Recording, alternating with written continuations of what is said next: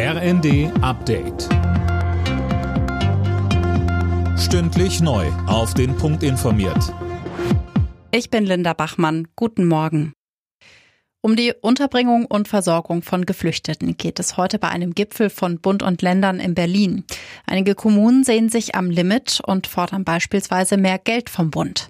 Auch das Thema Abschiebungen soll auf den Tisch kommen. Tarek Alaus von Pro Asyl sagte uns. Wir erwarten eine konstruktive und lösungsorientierte Debatte und warnen davor, diese Gelegenheit gerade zu nutzen, um ausgrenzende und diskriminierende Debatten in die Öffentlichkeit zu setzen. Das nächste Flugchaos droht. Die Gewerkschaft Verdi ruft morgen an mehreren Flughäfen zu ganztägigen Warnstreiks auf. Die Airports Frankfurt, München und Hamburg haben deswegen alle Passagierflüge für Freitag abgesagt.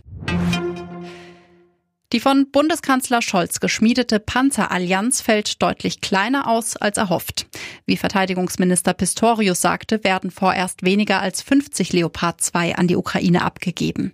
Dabei werde es aber nicht bleiben. Zum einen kämen noch die britischen Panzer dazu, so Pistorius. Daneben kommen ja noch über 120 bis Anfang nächsten Jahres Leopard 1A5 dazu, die man bitte nicht unterschätzen sollte. Also insgesamt reden wir dann schon über fünf bis sechs Bataillone. Entscheidend ist ja, dass wir auch nachliefern können äh, und vor allen Dingen sicherstellen können, dass äh, Ersatzteilbeschaffung und Instandsetzung gewährleistet sind. Fußball, da hat in der Champions League Borussia Dortmund im Achtelfinal-Hinspiel gegen den FC Chelsea gewonnen.